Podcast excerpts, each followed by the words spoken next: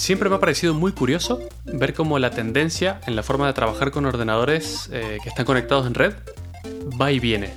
O sea, es como una ola que va y vuelve. O como la moda de los pantalones de los 70, una cosa así. A ver, a ver, pero ¿cómo, Déjame que me- cómo que- eso te iba a decir, ¿cómo que va y viene? Me explico A mejor, ver, sí. a ver. En el principio de los tiempos, cuando los ordenadores se, se habían inventado hace muy poquito, eh, eran muy, muy caros y ocupaban muchísimo espacio físico. Literalmente habitaciones enteras era un ordenador que además calculaba una mierda. 2 más 4 y estaba 20 minutos para calcularlo. Pero eran muy caros y no, no se podía acceder a ellos muy fácilmente. Entonces, si una empresa quería tener ordenadores y hacer uso de ellos y tenía muchos empleados, no era viable comprar un ordenador gigante y carísimo para cada uno. Eh, entonces, claro, la solución que dieron a esto fue crear ordenadores muy, eh, yo qué sé cómo decirte, débiles, o sea, como no, no tenían casi procesamiento ni nada, Ajá. eh, y era básicamente una pantalla, era una interfaz entre el empleado y el ordenador principal, que era un, Vale. un super ordenador, ¿vale? Sí, Estos sí. se llamaban terminales bobas. Y se llaman así porque efectivamente no hacen nada. Sí, no tenían ni procesador algunas. Incluso ni disco rígido. Booteaban a través de la red. Hostia, pero, Entonces- pero eso ya existía. Eso, cuando, cuando estamos hablando de este, de este término, terminal boa. No, no, no, no tengo fechas. Ah, no, no, no he investigado fechas, pero sí que ya estaban conectados en red, que es lo importante. Eh, incluso no tenían disco rígido tampoco. O sea, no, ten- no necesitaban almacenar nada, con que cargaran lo que tenían. Incluso recuerdo que mi abuelo tenía una que le metías un disquete, que era el que contenía las instrucciones para arrancar, y ya luego no tenía disco rígido, literalmente. Entonces, bueno, claro. eh, de aquí, de hecho, salió la terminología que se usa incluso a día de hoy, que es el cliente y el servidor. ¿no? El cliente es alguien que consulta cosas a un servidor, que es un ordenador principal, y así es como funciona la comunicación entre un punto y el otro. A día de hoy un cliente y un servidor siguen existiendo. Un servidor podría ser donde está alojada la web de, yo que sé, de Twitter, y un cliente puede ser tú con tu móvil. Eh, tu navegador web es el cliente que hace las consultas al, al servidor. Con el paso del tiempo, la tecnología fue evolucionando mucho y tanto el coste como el tamaño de los componentes electrónicos fue bajando muchísimo. A la vez que la potencia se incrementaba de manera exponencial. O sea, era como los ordenadores son cada vez más baratos, son cada vez más pequeños y cada vez más potentes. Entonces, claro, ya no hacía falta mantener grandes servidores carísimos centrales cuando eh, era muy asequible ya comprar un ordenador para cada empleado. Toma Adri tu portátil, trabaja con ello Mm. eh, y haz todo el procesamiento ahí. No hace falta que te dé nada que haga el procesamiento por ti. Y eso es como ahí, hacia ahí va la ola. Pero ahora la ola vuelve. ¿Y qué pasa? Que últimamente, con la tendencia de, de tener todo en la nube, eh, las empresas cada vez se quitan de encima tener data centers porque son caros de mantener, son complicados, siempre dan problemas. Entonces todo el mundo está mandando todo a la nube. Y esto lo que ha hecho es mucha competencia y, lo que hace que los precios sean cada vez más bajos y más competitivos también. Entonces, el paradigma este de los ordenadores centralizados está volviendo a ganar fuerza realmente. Entonces, bueno, eh, ahora se hace una distinción un poco diferente, donde no se llaman terminales bobas y, servidores, sino que se llama Thin Client, que en español sería un cliente fino. Que es básicamente lo que era una terminal boba, es un, un servidor remoto para procesar la mayoría de las operaciones. No es tan extremo como las terminales bobas, este sí que tiene eh, un disco rígido muy pequeñito, un sistema operativo pero muy simplificado y muy liviano que solo necesita para arrancar y para recibir el input del teclado y del ratón. Y muy poquitos recursos, muy poca memoria, muy poco disco, muy poco procesador. Bueno. Y luego tienes los thick clients, que son los servidores, los clientes gruesos, que básicamente son los portátiles que tenemos o los ordenadores de sobremesa.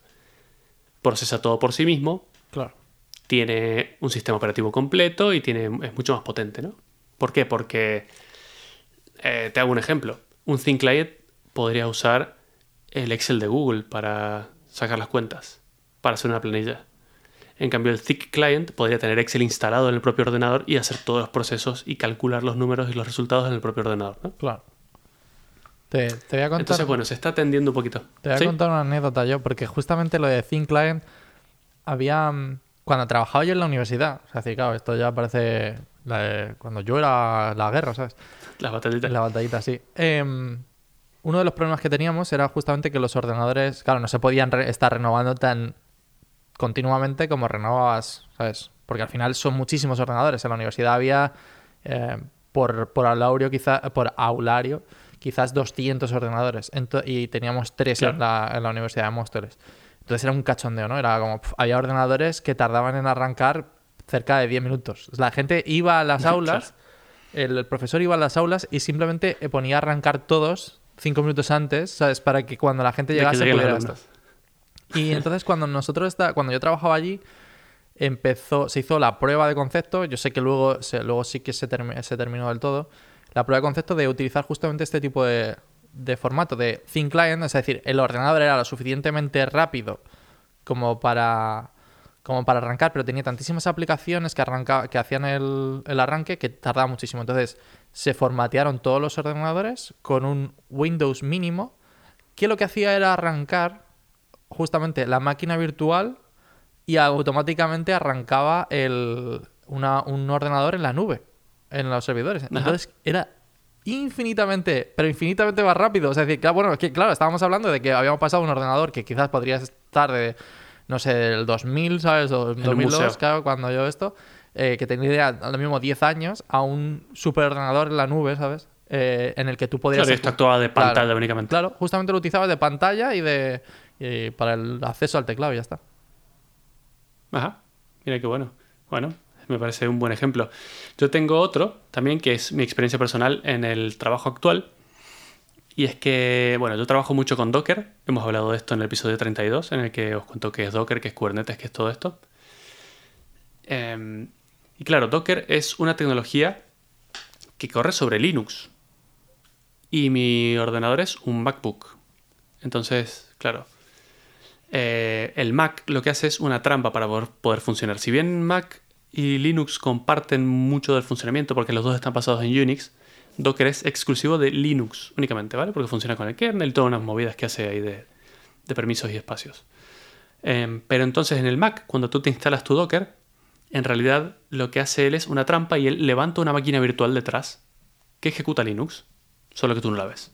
Entonces todo lo que haces con Docker, él se lo pasa a ese Linux, en realidad lo procesa dentro de la máquina virtual y te lo devuelve. Para ti es transparente, pero esa es la trampa que hace. ¿Qué pasa? Claro que al tener tú una máquina virtual corriendo 24 horas, consume mucha memoria, porque son muy pesadas generalmente, consume procesador también, y consume, y aquí muy importante, mucha batería, porque está ejecutando una cosa muy pesada constantemente. Entonces, hace poco, justo cuando salieron los MacBook Pro con procesadores M1, los ARM, que por cierto también los mencionamos en el episodio 51, que se llamaba Apple Cambia de Silicio, eh, en mi trabajo me dieron uno de ellos. Entonces yo, encantado, probando cosas nuevas, a ver qué tal, y me encontré con un problemón. Y es que, claro, el ordenador era tan nuevo, la arquitectura del procesador, que Docker no era compatible. Yo no podía usar la herramienta de trabajo que más utilizo, no la podía usar en el ordenador del trabajo. Entonces dije, ups, eh, aquí cómo hacemos. Y era un problema de, de arquitectura, o sea, físico, no podía solucionarlo. Entonces dije, bueno, voy a hacer una cosa. Voy a montar un servidor de Linux en Amazon Web Services, o sea, en la nube, básicamente, como una máquina virtual, y ejecutar todas mis cosas de Docker allí. Entonces uso el Mac como una interfaz para conectarme a eso. Básicamente lo mismo que estaba haciendo Adri en su universidad. Solo con un ordenador del futuro. Pero bueno, por una limitación diferente. sí, era un poco irónico. Pero bueno, eh, funcionaba perfectísimamente bien. Eh, tan tan bien que a día de hoy ya está solucionado el tema de Docker. Docker ya se ejecuta en este ordenador que tengo, pero no lo estoy usando, o sea, no me lo he instalado. Sigo usando el de la máquina virtual ahí arriba. Porque claro, como te he dicho, para ejecutarlo aquí tengo que, hacer una máquina virtual y eso es muy pesado y consume muchos recursos de mi ordenador local. En cambio, si lo tengo ahí arriba, que lo haga Amazon, que para eso le pago, y me lo quito todo encima. Entonces tengo todo simplificado. Pero es que además eh, me he dado cuenta que tiene un montón de ventajas que te voy a contar más adelante. A ver. No es solo el de, los, el de la máquina virtual y de la memoria y todo esto. Pero claro, entonces, como he hecho este experimento me he dado cuenta que esto podría hacerlo todo el mundo, que es mucho más cómodo. No sé, me, me- me pareció un concepto muy interesante. Y curiosamente, en mi empresa han anunciado hace poco que están experimentando con este tipo de sistemas y que probablemente los implementen este año o el que viene. Así es que, bueno. bueno, muy bien. Yo conozco aquí algunas empresas que lo tienen y el- en general los, los empleados están muy contentos porque, claro, no tienes ningún tipo de cuello de botella del ordenador, que el ventilador del MacBook está ahí echando fuego ni nada por el estilo. No, no, claro, o sea, Claro. ellos se conectan, pero incluso el frontend, ¿eh? te hablo. O sea, es decir, en vez de, en vez de lanzarlo de manera local, tú tienes un servidor que está simplemente ejecutando tus cambios, entonces tú solamente subes los cambios de código, que aparte están están súper optimizados ya, pim, pim, pim, Claro. y, está corriendo el servidor en remoto. Entonces, nada, tienes un servidor que, o sea, un cliente que, que es bobo otra vez. Sí, efectivamente, no necesitas que sea muy potente. Eh, y bueno, me he apuntado como una lista de ventajas que, que son un montón y te las voy a ir contando. Y la primera de ellas es la seguridad. Eh, aunque no lo creas, está muy bien porque aunque enchufes un pen con un virus o lo que sea, no te puede pasar nada porque tu trabajo está en la nube, no está en tu ordenador personal. Personal o de la empresa, básicamente. Eh, no te conectas a redes desconocidas. Hay un problema muy grande y es que si tú vas a Starbucks o al aeropuerto y te conectas a una red, no sabes de dónde viene esa red, no sabes quién la está emitiendo y no sabes quién está viendo tus comunicaciones entre medias. Puede haber un, lo que se llama un ataque man in the middle, que es como alguien, eh, yo qué sé, es como si el cartero abriese el sobre de tu banco, mirase, se apuntase los datos de tu cuenta, lo vuelve a meter en el sobre y te lo da y tú nunca te enteraste de que te robó todos los datos. Entonces es muy parecido. Entonces, eso estando tú trabajando en remoto, no puede pasar porque los datos que, que intercambias tú con, Claro. con el servidor no son eh, delicados, básicamente. Tú, si te roban el ordenador, tampoco tienes el código de la empresa ahí dentro. O sea, nadie lo puede ver. Si el empleado renuncia, y esto es una cosa bastante buena para las empresas, si es un empleado que va- está enojado con la empresa o lo que sea, es muy fácil dejarle fuera. Simplemente es como hacer un clic, listo, esta persona no accede más al servidor remoto, ya no puede hacer nada, no puede ver código, no puede cambiar nada, no puede romper nada. O sea, muy bien. Y por otro lado, que a mí no me gusta, pero se hace en todas las empresas, es que se puede monitorear el tráfico de la red. Entonces, la gente de mantenimiento de la empresa puede ver si el tráfico que hay es eh, malicioso o no entre los servidores y los clientes y controlar y dejar fuera.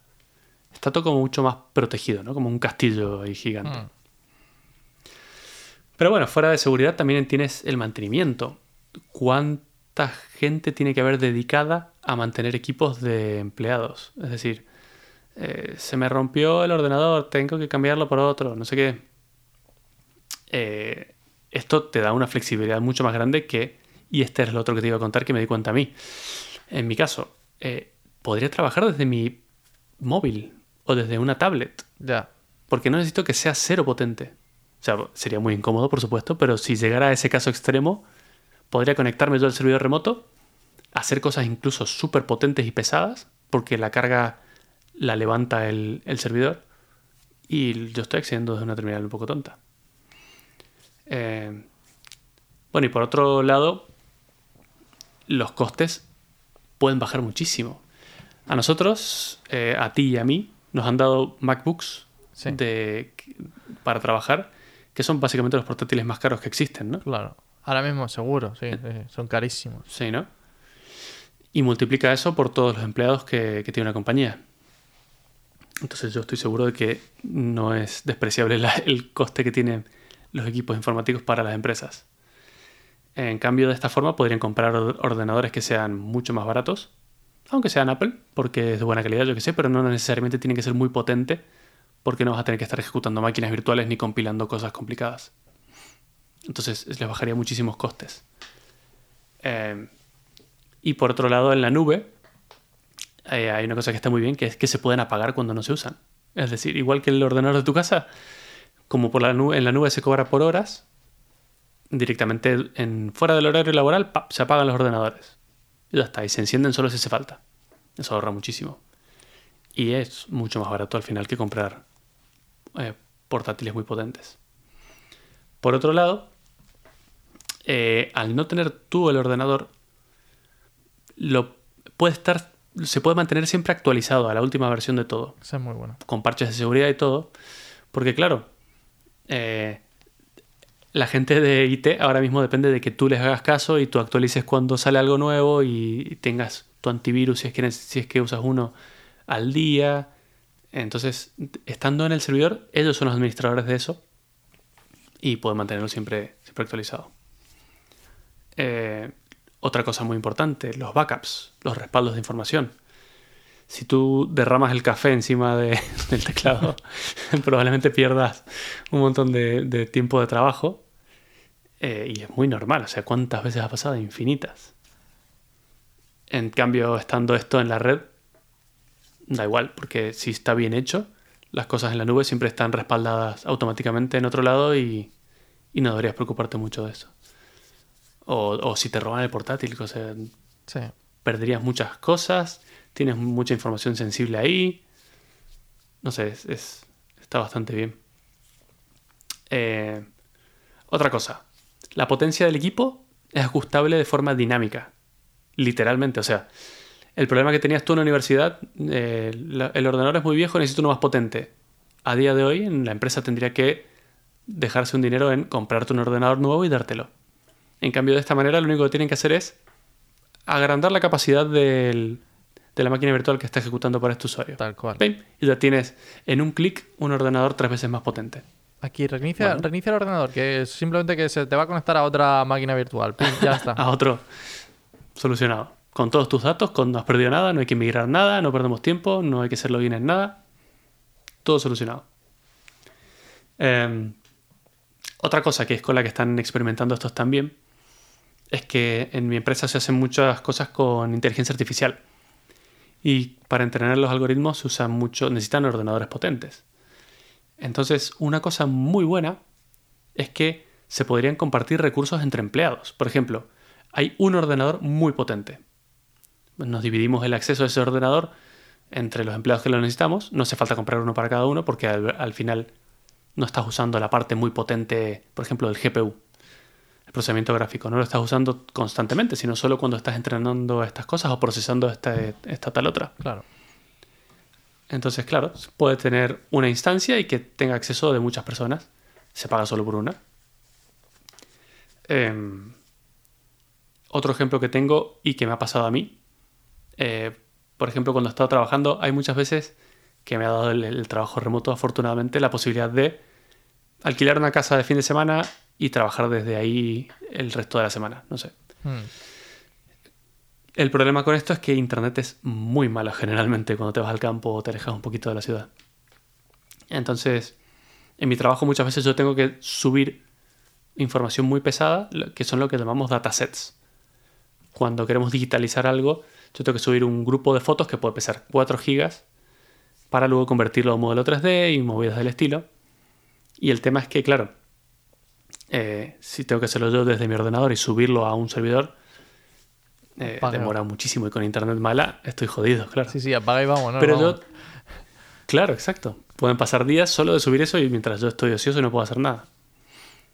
Pero lo que he encontrado con este método es que como yo ya los tengo, esos datasets ahí arriba, o incluso si los tuviera que descargar para subirlos, pues se descargan y están en la nube ya. Claro. No tengo que subirlos a ningún lado.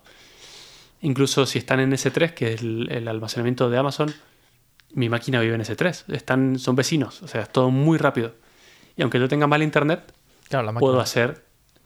Claro, exacto. La máquina tiene muy buena conexión a internet. Efectivamente, la máquina tiene Sí. el cable gordo, ¿eh? Ahí, porque claro, Exacto. a los servidores de Amazon les tiene que llegar un cable bueno, bueno. El bueno. Sí. Entonces, mientras a mí me alcance para mandar los comandos de lo que tiene que hacer, ella se encarga de hacer el- las cosas de peso. Eh, y bueno, también entornos de trabajo homogeneizados, es decir, como eh, no tenemos miles de instalaciones, uno con Windows 11, uno con Windows XP todavía porque es el abuelo y no se anima a pasarse, otro que tiene Linux, otro que tiene Mac. Aquí estaría todo en la nube, da igual con lo que entres. Como te digo, podría ser un iPhone o un Android o un Mac o un lo que sea, pero siempre para todos tenemos el mismo entorno eh, como súper homogéneo. Pero claro, también hay desventajas. No se me ocurren demasiadas, la verdad. Eh, la primera que se me ocurre, y es porque siempre me preocupa este tema, es la privacidad. eh, actualmente todas las empresas, o casi todas las grandes, te obligan a instalar en tu ordenador de la empresa un, lo que sea, eh, un, un programa de control, básicamente.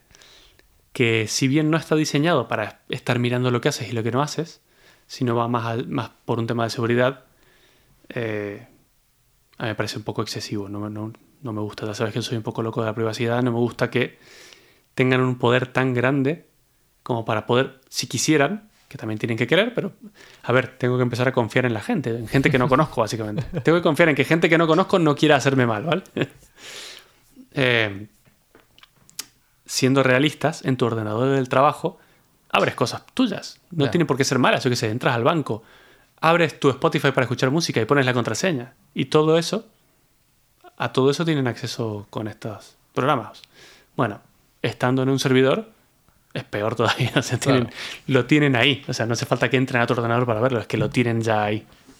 Digamos, digamos Pero que bueno. la parte buena, de hecho, que yo veo, lo veo como algo positivo en este caso, de hecho. No lo veo como algo negativo, porque la única parte Sí. a que a esta gente de IT les preocupa en realidad es justamente eso, pues el acceso al código, ¿no? O sea, que tú puedas ser un, un punto de Actividad entrada. maliciosa claro, o algo un punto de claro. entrada a un agente malicioso y que te roben el código. Entonces, justamente con este mecanismo en el que tú te conectas a un ordenador, la única parte que les interesa de seguridad está, está en el ordenador o sea, y, la- y tu conexión, ¿sabes? Es decir, si tú... Es Sí. verdad que si te hackean a ti como, como usuario, van a poder acceder, pero, pero la seguridad en el que tu PC, en el cliente CIN este, es, es- debería ser quizás menor porque no tienes acceso a tantas cosas de manera instantánea, ¿no? Ya. Y no debería importarles tanto lo que tengas instalado Claro, y lo que es no. decir, que si tú tienes abierto Spotify, pues, pues no, ¿sabes? Como, pues vale, ¿sabes? Es como, vale, no, sí, Claro. o sea, me refiero, no, No nadie te va a poder entrar por- porque tengas abierto Spotify, ¿sabes? Tendrían que entender muy bien la conexión, tal, no sé. O sea, me parece incluso hasta un punto a favor de, de, que, la, de que tu cliente podría ser mucho más esto. Más Sí, liviano. sí, sí, puede ser. Es un buen punto, sí. La verdad que sí. Em, por otro lado, tienes muy poquito control en caso de averías. Eh, y con averías me refiero a se cae el sistema de, de máquinas virtuales. A la mierda toda la empresa, literalmente. Ya. O sea, no puede trabajar nadie, no puede entrar nadie. La productividad se va a, a pique Hmm. y nadie puede hacer nada. Entonces, al estar centralizado, eso es lo que da un poco de miedo. Se puede descentralizar también, se puede hacer de alta disponibilidad, se puede usar Kubernetes, como ya hablamos en su momento, se puede usar cosas que no permitan que se cae- si se cae para uno, se cae para todos. Pero efectivamente depende de, de eso. A- a- Eh, A mí la parte más, quizás eh, un poco más difícil es la de que necesitas internet sí o sí. Sí o sí o sí, ¿no? O sea, es decir, Sí. no- aunque sea mínimo, Efectivamente. pero claro, pero ya es como, ya no puedes hacer nada. Ni, o sea, es decir, eres el literal cero productivo si pierdes la conexión a internet. sí, a ver, esto está en mi lista de desventajas, pero lo he estado pensando. Y si yo te digo ahora que se queda sin internet No, en tu ordenador normal, que es un ZIC, o sea que, que, que puedes hacer todo, Es absurdo, sí, tampoco podría hacer mucho. De hecho, te, te- Claro. te voy a dar un punto más todavía. Eh, a nosotros nos pagan un extra de, no sé si son 60 pavos o una cosa así, para eh, que, eh, que subamos, digamos, la tarifa que tenemos en el móvil para poder llegar a utilizarlo como hotspot en caso de backup, de, de que, se, de que pase algo. Claro, como que si te quedas sin internet puedas tener el teléfono como, Claro. como un respaldo. ¿no? Exacto, porque aquí de normal es muy fácil encontrar tarifas planas, entre comillas, de eh, datos ilimitados. Entonces, bueno, oye, se me ha caído internet, perfecto. Pongo el móvil en modo eh, hotspot un segundo y me conecto. Y yo lo he hecho muchas veces, ¿eh? O sea, es decir, no sé por qué la, la casa anterior me fallaba bastantes veces y, Ajá. y lo he hecho. Y te conectabas al Y móvil. claro, te matas a morir. Claro, pero es que a día de hoy, por eso te digo que lo tengo en mi lista de desventajas, pero no tanto porque nadie puede trabajar sin internet, Hmm. Sí, independientemente del tipo de ordenador que tengas. No, no, no, no es lo normal, no es un funcionamiento normal. Así que tampoco es problema. Eh, eh, Pero claro, como ventaja grande es. eh, me voy a la casa de mi abuelo en, en Argentina, a 13.000 kilómetros de aquí. Me olvidé el portátil del trabajo. En otro momento sería catastrófico absoluto. Pero como puedo trabajar desde el ordenador del año 20 que tiene mi abuelo, Sí. porque mientras pueda entrar a internet ya puedo trabajar. Y tengo todo, todas mis cosas, todos mis programas, mis extensiones de Visual Studio Code, mis preferencias. O sea, está todo ahí perfecto. Yo no tengo que, que hacer nada. Entonces, no sé, me, me parece genial. No, no, estoy, estoy totalmente Realmente. de acuerdo. De hecho, el, de hecho, el futuro que yo veo, justamente de- en este sentido, es que tú vas con tu móvil. O sea, es decir, eh, Sí. no, sé si, no sé si te acuerdas, por- eh, y porque no es muy famoso, Samsung tiene una cosa que se llama Samsung Dex con X. Sí, el de... Ajá, sí. Entonces, ahí es donde veo, donde veo el futuro del rollo de tú llegas a cualquier sitio y lo que necesitas al final, entre comillas, para trabajar bien, es una pantalla, un teclado y un ratón. Eh, Claro. Entonces, enchufas tu, tu, no sé, tu móvil como una especie de dock inteligente, en plan rollo, esto se enchufa y automáticamente tienes teclado, ordenador y pantalla, pim, ya está, no necesitas más. Y vas Mm. con tu móvil, que es súper, que en realidad los móviles a día de hoy son súper seguros por todo el tema de eh, están Sí. eh, certificados a través de biometría, de biométricos y tal, no sé cuántos. Es como, joder, está muy bien, ¿sabes? O sea, Tal si te cual. fijas, tienen todos los Y si bien son muy potentes, nunca serían lo suficientemente potentes como para ser tu, tu, tu ordenador Claro. de trabajo. Necesitas más potencia. Entonces, pero, como funcionan de terminal boba, es suficiente. No sé, no lo, lo veo muy bien. Sí, yo también. Eh, bueno, para esto hay muchas opciones. Tienes la mía, que es la más complicada de todas, porque no quise pagar ni, y además me gusta hacer estas cosas y enredarme. que es, nada, levantar una máquina virtual en Amazon y conectarte por SSH, que es, eh, incluso con una extensión de Visual Studio Code se hace muy bien. Ya sé que estoy diciendo cosas muy técnicas que a la mayoría de gente no le interesan, pero a los dos frikis que le interese les va a gustar. Luego GitHub ha sacado este año, literalmente, o a- o a fines del año pasado, una cosa que se llama Code Spaces, que es literalmente lo que hemos estado hablando. Hmm. Tú entras a- por tu navegador a la, a la web de GitHub y tienes tu entorno de desarrollo, tienes para hacer debugging, tienes para control de versiones, tienes extensiones. Está todo perfecto. De todo lo que necesitas para trabajar está ahí. Lo más gracioso es que ponen en, en como a modo de publicidad ponen faster than your laptop. Es como somos más rápidos que tu ordenador. O sea, Me parto. vas a estar mejor que, que como estás ahora. Qué bueno. Y por lo visto ha levantado un poco de polémica lo que han hecho con GitHub Code Spaces porque al parecer es como una copia de un eh, proyecto de código abierto muy importante y muy grande que se llama Gitpod. Y parece que han hecho literalmente lo mismo. Pero Vaya. privado. Y te lo cobran. ¿vale? Pero bueno, eh, incluso Gitpod te da espacios virtuales gratis para proyectos de código abierto. Y si no lo eres y quieres trabajar en algo privado, claro, al ser de código abierto te lo instalas tú en tu propio servidor en la nube y tienes tu servidor de trabajo remoto usando Gitpod. Y está bastante interesante, por lo eso está muy bien. Qué bueno.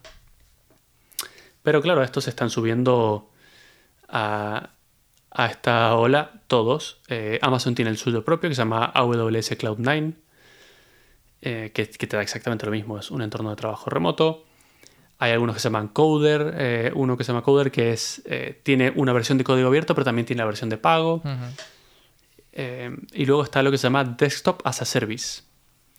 Y esto lo he visto este verano con una persona que conocí que trabajaba para Estados Unidos. Y lo que tenía era muy curioso, era un ordenador normal, pero para trabajar él se conectaba a una VPN, lo cual tiene todo el sentido del mundo porque todo esto para estar seguro debería estar, no debería tener acceso desde fuera, necesitas una VPN con unas credenciales especiales. Y lo que hacía era conectarse a un ordenador Windows que estaba por ahí, yo qué sé, era virtual. Pero era como el, el VNC este de mítico, Claro. que tú controlas el ratón en un ordenador que está en otro lado. Sí. Así trabajaba, Bueno, literalmente así. Era, era un Windows en otra punta del mundo, virtual, y así trabajaba. me- pero me parece excelente, tío. O sea, al final, si lo que necesito es un Windows en, otro, en la otra punta del mundo, pues oye, alegría. Claro, efectivamente, sí, sí, sí. Era un poco, se, se- se sentía un poco arcaico, pero, pero bueno, era lo que necesitaba. Era, es muy seguro porque es un ordenador Windows que está muy guardadito y solo se puede acceder de una manera muy específica. Pero bien, es, es otra de las alternativas que hay. Y antes de terminar, quiero hacer una mención especial al Chromebook. ¿Por qué? Porque el Chromebook, probablemente mucha gente lo haya escuchado nombrar, Mm. eh, quien no sabe qué es, pensará que es un portátil de mierda, literalmente. Es un portátil que ha sacado Google, bueno, ahora ya hay muchos, ya, los- ya lo tiene Lenovo, lo tiene Acer, lo tienen todas las marcas, tienen el suyo propio, pero es un portátil que es muy barato, y cuando digo muy barato, puede ser, te, te digo que pueden ser 200, 200 euros, una cosa así. Claro, comparado con, con los 1000 o 1700 que puede costar un MacBook Pro. Mm. Pero claro, es un thin client en todo. en- con mayúsculas. Porque tiene muy poquita memoria.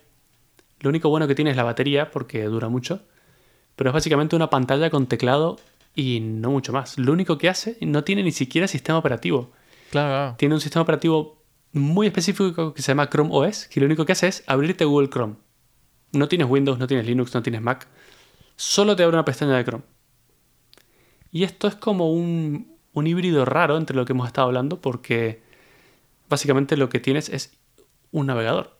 Y a día de hoy, efectivamente, se puede hacer todo con un navegador.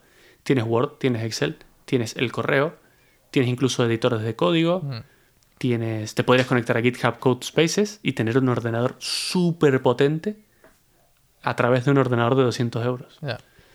Entonces, bueno, esto es lo que están dando mucho en las escuelas, porque como es muy barato, eh, se puede comprar para los niños, a, a todos los niños de la clase. Claro. Y, y sí, es como el ejemplo perfecto del Thin Client. Sí, a ver, yo el único tema, es decir, y, y creo que es un problema que tenemos como humanos, ¿eh? Es que estamos demasiado acostumbrados a, ah, no, ¿dónde está? ¿Pero dónde está la papelera? ¿Dónde está? ¿Sabes? Como, pero si es que no lo necesitas. Sí. Si es que, ¿qué haces en tu día a día? Es decir, pues estamos, estamos locos. Sí. Claro. No, y la papelera está en la nube. Si la quieres, cuando borras cosas, Claro. se quedan ahí en Drive. Yo qué sé. Control de versiones, no sé. Sí, a la gente le choca un poco eso todavía, en plan rollo, ¿dónde están mis cosas aquí? En, eh, ¿sabes? ¿Dónde- dónde- me descargo un fichero, Eso. ¿dónde, está, ¿dónde me descarga el fichero? ¿Sabes? Eso es- ¿sabes? Está ahí, Claro. está ahí cortocircuitan un poco, yo creo. Y es que es un cambio de paradigma bastante grande. Y sí es verdad que cuando te acostumbras a los humanos nos cuesta mucho el cambio. Mm. Y este es un cambio grande. Pero yo creo que van a ir los tiros más o menos por ese lado. Porque es más conveniente, es más barato. No sé, está bien. Pero sí te digo una sola cosa. No te quedes con lo que yo te digo. Pruébalo tú mismo. Eh, ábrete una cuenta en GitHub Code Spaces que se puede probar. Móntate un servidor por ahí. Trastea. Eh, pruébalo. A ver si te gusta y yo luego me lo agradeces. Si te ha gustado este episodio, puedes encontrarnos en Twitter como arroba booklein. También tenemos un canal de Telegram en el que discutimos temas interesantes y compartimos algunas noticias. Dejamos los links a ambas cosas en las notas del episodio. Hasta la próxima.